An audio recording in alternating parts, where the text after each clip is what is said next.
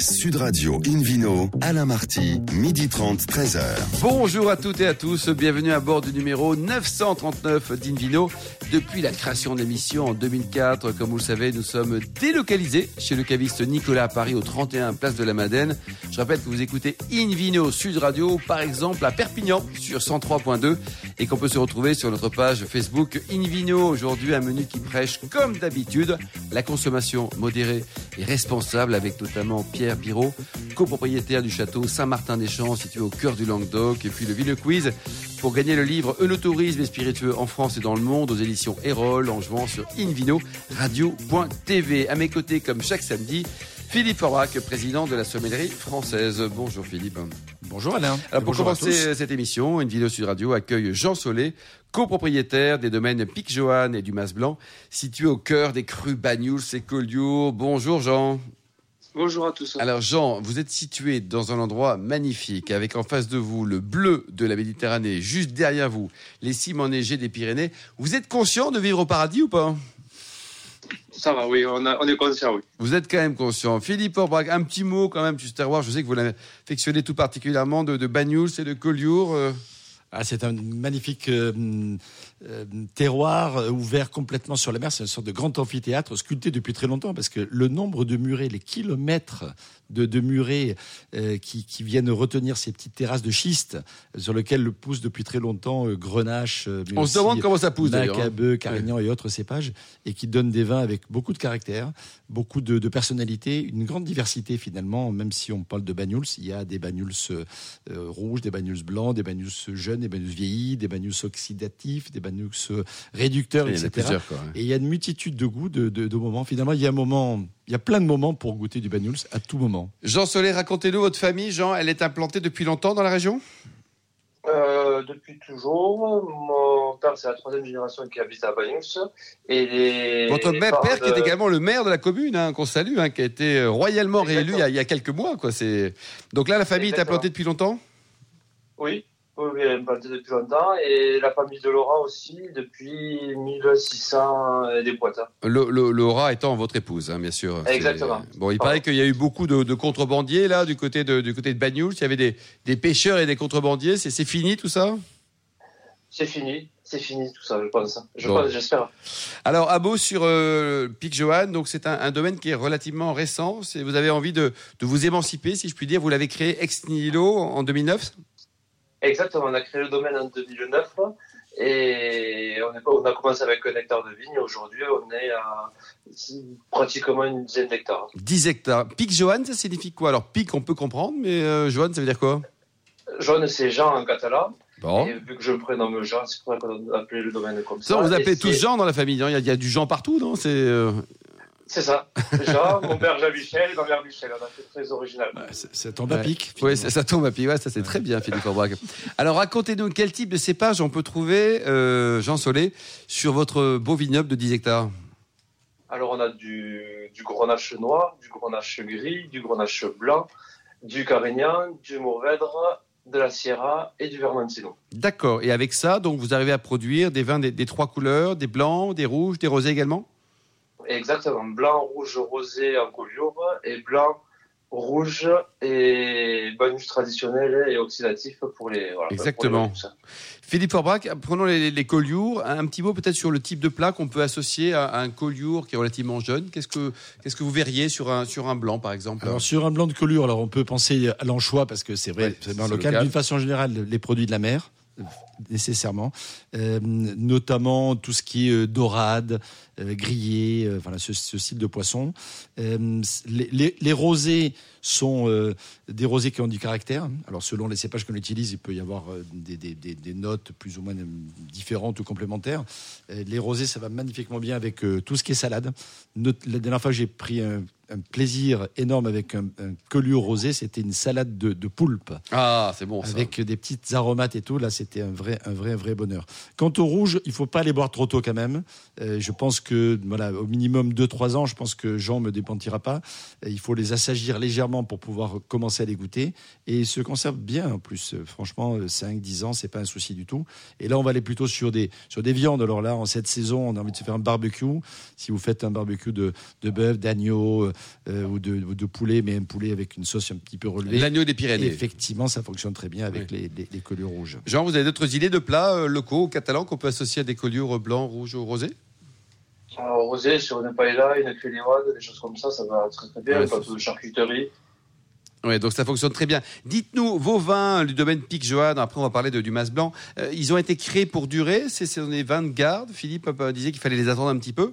Est-ce que les vôtres, on les attend un petit peu et puis on peut les attendre beaucoup Ou alors au contraire, c'est des vins qui, qui sont destinés à être dégustés dans, dans leur prime jeunesse? Pour les rouges en tout cas. pour les rouges Sur les rouges, euh, et aussi bien sur les blancs, on a une, une, une entrée de gamme qui est sur le fruit, facile à boire et qui se consomme assez rapidement, dans les 5 ans, et qui sont prêts à boire pratiquement de suite. Et après, on a des blancs et en rouge qui sont des vins aussi de gamme, même en blanc, où on a encore des bouteilles, des bouteilles de 2009 qu'on ouvre encore et qui se dégustent très bien, aussi bien en blanc qu'en rouge. Oui. Alors, dans votre actualité, euh, elle est importante. Hein. Vous avez euh, euh, récemment racheté le, Mas Blanc, c'était l'an passé, hein. une institution en pays catalan qui a été créée en, en 1910. Racontez-nous. Alors en fait, nous on manquait de place au niveau de la cave actuelle et on cherchait à s'agrandir au niveau des, bâtiments. Et le père de Laura est venu nous voir en nous disant qu'il prenait sa retraite et si ça nous intéressait de récupérer le mas blanc. Et du coup, on n'a pas hésité. vu que c'est vraiment un héritage familial au niveau de, de ma femme, de, de Laura, on n'a pas hésité, on a, récupéré le domaine du Masbla à Et comment vous allez positionner aujourd'hui vos, deux domaines? Parce que Pic Johan a déjà une belle notoriété, euh, le Mas Blanc également, donc chacun aura une spécificité, il y, aura, il y aura un qui va être en, moyenne gamme, l'autre haute gamme. Comment vous allez organiser les deux marques qui sont fortes maintenant?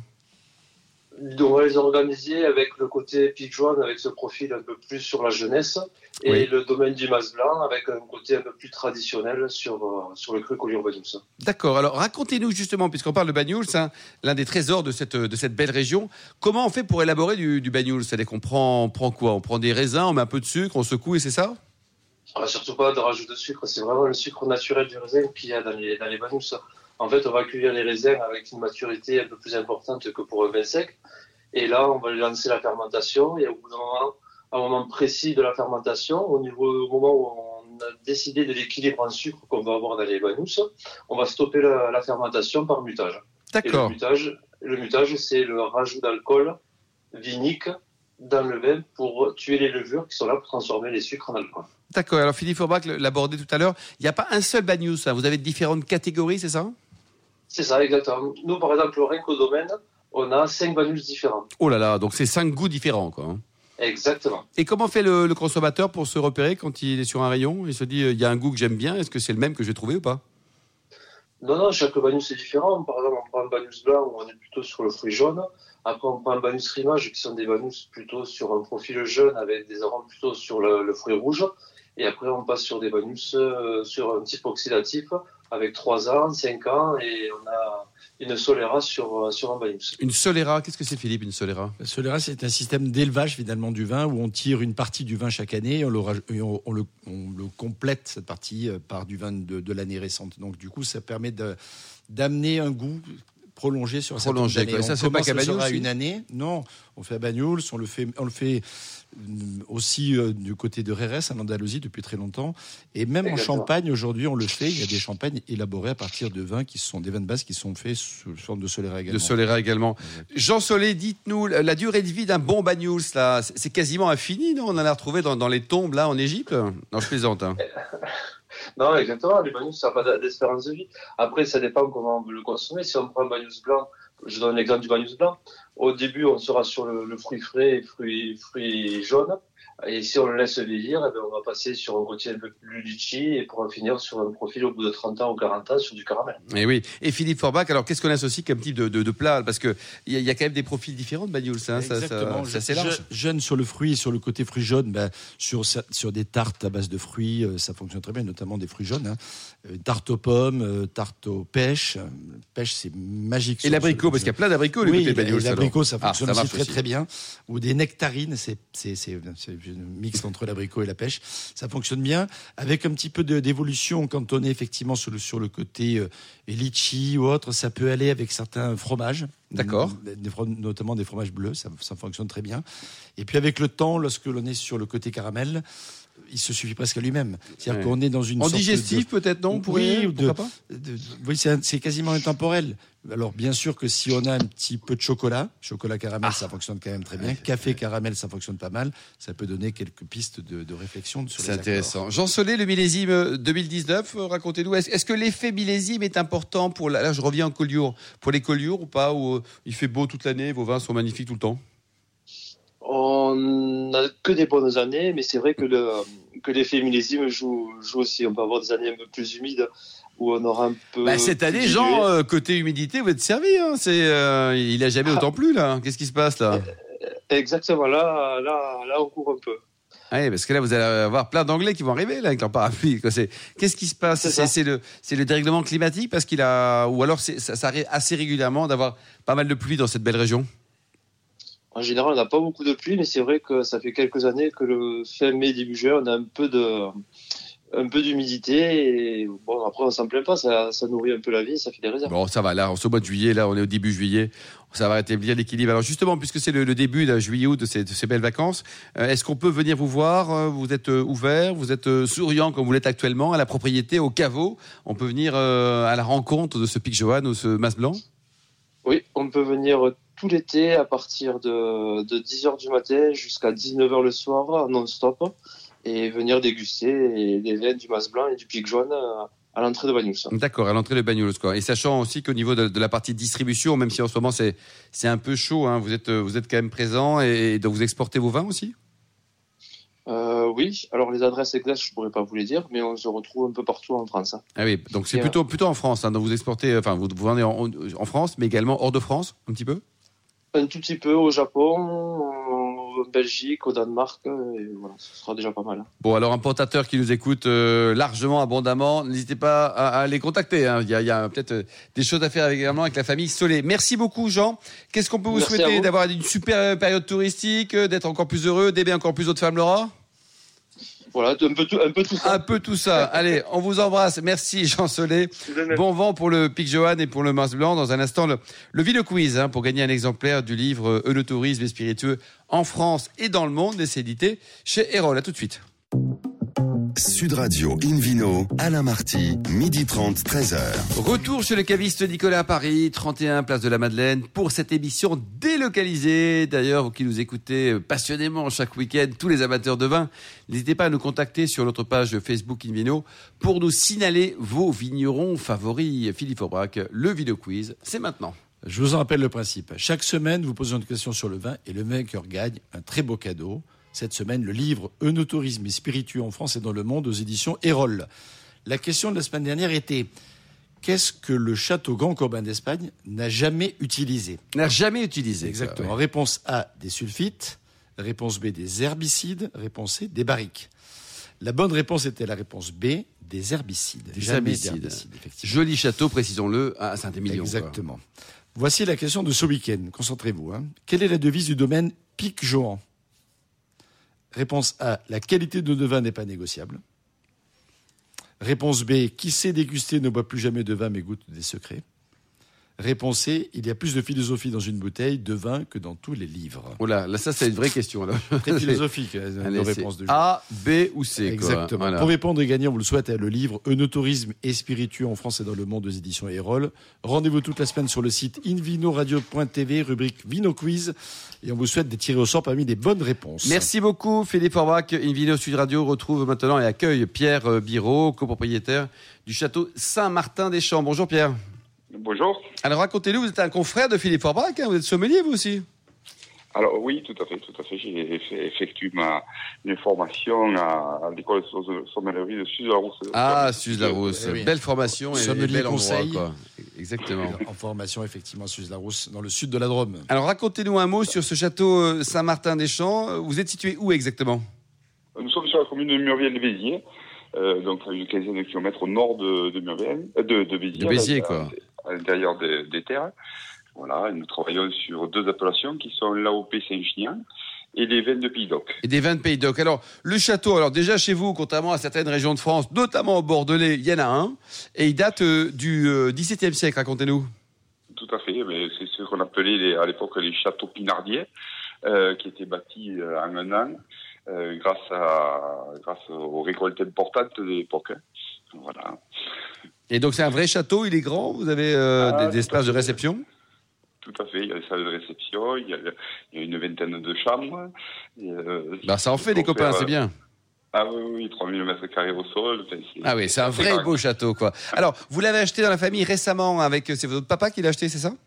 Voilà, c'est ça. En 1997, nous avons acquis la, la propriété D'accord. le but, en fait, de, de faire un, un centre de vinification où les, autres propriétés familiales sont, sont vinifiées.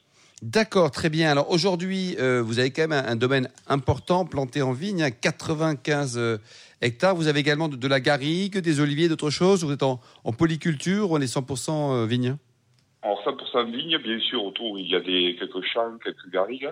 Euh, le foncier est estimé à 250 hectares, euh, ce qui nous permet aussi de faire un peu d'apiculture, un peu d'oléiculture. Allez, et les abeilles sont contentes chez vous, là? Elles sont heureuses? Eh oui, oui, oui, tout à fait. On essaie de respecter le, le plus possible. Allez, on les embrasse, hein, toutes vos abeilles. Philippe Orbach, un mot sur cette appellation Saint-Chinian. Euh, ça fait partie des, des- des- vraiment des, des terroirs à découvrir. Oui, et puis c'est une des plus anciennes appellations euh, du Languedoc. hein. C'est une des premières d'ailleurs à s'être euh, éclipsée un petit peu de l'appellation Coteau du Languedoc à l'époque pour, euh, je crois, en 1982 obtenir son appellation d'origine contrôlée.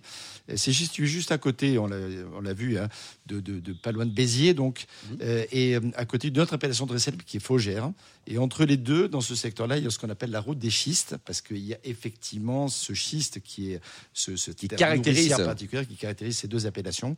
Même s'il n'y a pas que du schiste sur l'appellation, c'est quand même le cœur effectivement de, de ce terroir. Et sur ce terroir de schiste, on, on a bien sûr différents types de cépages, le grenache dont on évoque souvent, mais moi j'aime beaucoup personnellement, et, et- et je- j'espère que vous en avez chez vous, mais des, des- des vieux carignans de coteaux sur schiste où on a des résultats absolument admirables, Vous en avez, Pierre? Avec des, des- des- Oui, des- oui, des- tout à des fait. vins qui donnent une énergie incroyable. Incroyable. Pourquoi Pierre le Carignan a parfois été un, cépage euh, sous-estimé? C'était quoi la raison? Parce que là, Philippe Forbach en parle avec beaucoup d'émotion, donc ça veut dire que c'est positif. Ça même un, mono, pourquoi pas un monocépage, un 100% Carignan, pourquoi pas? On, en fait, on en fait, on en a des le- il a été décrié pendant un certain temps parce qu'en fait, il avait été implanté à l'époque sur des terrains plutôt productifs, des sols profonds qui, qui lui conféraient une, une des récoltes importantes. Et en fait, la valeur du carignan se, se situe surtout sur des cols, euh, des, comme le disait euh, Monsieur Forbrac, euh, sur les coteaux à petit rendement. Et là, euh, on- Là, c'est magnifique. Oui, c'est Mais les pinardiers dont vous parlez tout à l'heure ont fait fortune avec le carignan, parce que le carignan, si on le laisse euh, vivre, comme on dit, et qu'on le prospère, paye hein. largement, et on, on dépasse largement les 200 hectolitres à l'hectare, C'est énorme. quoi. Ce qui est assez euh, énorme, effectivement. Et vous, Pierre, votre philosophie en matière de, de conduite de, de la vigne, quelle est-elle? Eh bien, écoutez, c'est complètement l'opposé de ce que vous venez de citer. Euh, je ne recherche pas des, des rendements de ce type-là. Non, on essaye de, de- que la, vie, la, la vigne vive bien chez nous. On a des rendements tout à fait, euh, tout à fait tout- aux alentours de 50 hectares sur les, les veines de Pays d'Oc et 30 hectares sur les, les AOC, ce qui permet Ouais. l'expression euh, globale de tous les, les cépages. Bien sûr. En 2005, euh, vous avez arraché 15 hectares. Qu'est-ce qui s'est passé? Oui, en 2015, euh, on, a, on a eu un souci sur, euh, sur, sur, une, sur, une partie d'exploitation que nous avions euh, transformée en bio. Et on a eu en fait euh, euh, un ravageur qui s'était implanté sur nos parcelles, qui s'appelle la, la cicadelle, euh, la cicadelle, et qui inocule un, un virus qui s'appelle la flavescence dorée. Et donc de ce fait, qui, a, qui, qui engendre la, la dégénérescence du vignoble, et on a été obligé de, le, de, de, de supprimer toutes ces vignes. Donc c'est vous allez supprimer on- les vignes. Ça, ça, ça, ça a un coût économique euh, non négligeable, Pierre. hein. énorme. C'est pour Ouais. ça qu'aujourd'hui, nous ne sommes pas en bio. L'exploitation est, est, est HVE, haute environnement environnemental. Oui. Euh, Nous sommes très engagés dans le développement durable, mais pas de bio. Et si je vous dis euh, plus on aime, moins on souffre, euh, c'est Ah, quoi ça, ça vous pensez à qui ou à quoi? Voilà, ça rejoint notre philosophie, euh, c'est nos vins sans sulfite. Voilà, D'accord. Donc et vous avez une cuvée qui s'appelle plus on aime, moins on souffre. c'est ça, tout à fait. Et ça vous évoque quoi, vous, Philippe Forbach euh, Plus, Non, plus on aime. euh, Voilà, on fait l'inverse. Moins on aime, plus on Oui, souffre. oui, non, mais c'est- en tout cas, ça signifie bien ce que ça veut dire et ça, ça met l'accent sur, sur un, un des éléments qui fait polémique un petit peu. en- en termes L'amour, vous voulez dire quoi L'amour, exactement, avec un grand A, voire avec un grand S, Oui. parce qu'on est plusieurs à pouvoir l'amour. Alors, en parlant de grand A, euh, qu'est-ce que vous faites avec vos enfants là? Il paraît que vous avez plein d'enfants chez vous, là, Pierre Biro. Euh, j'ai mon fils Mathieu et ma fille Camille. Voilà, j'en ai que deux. Hein.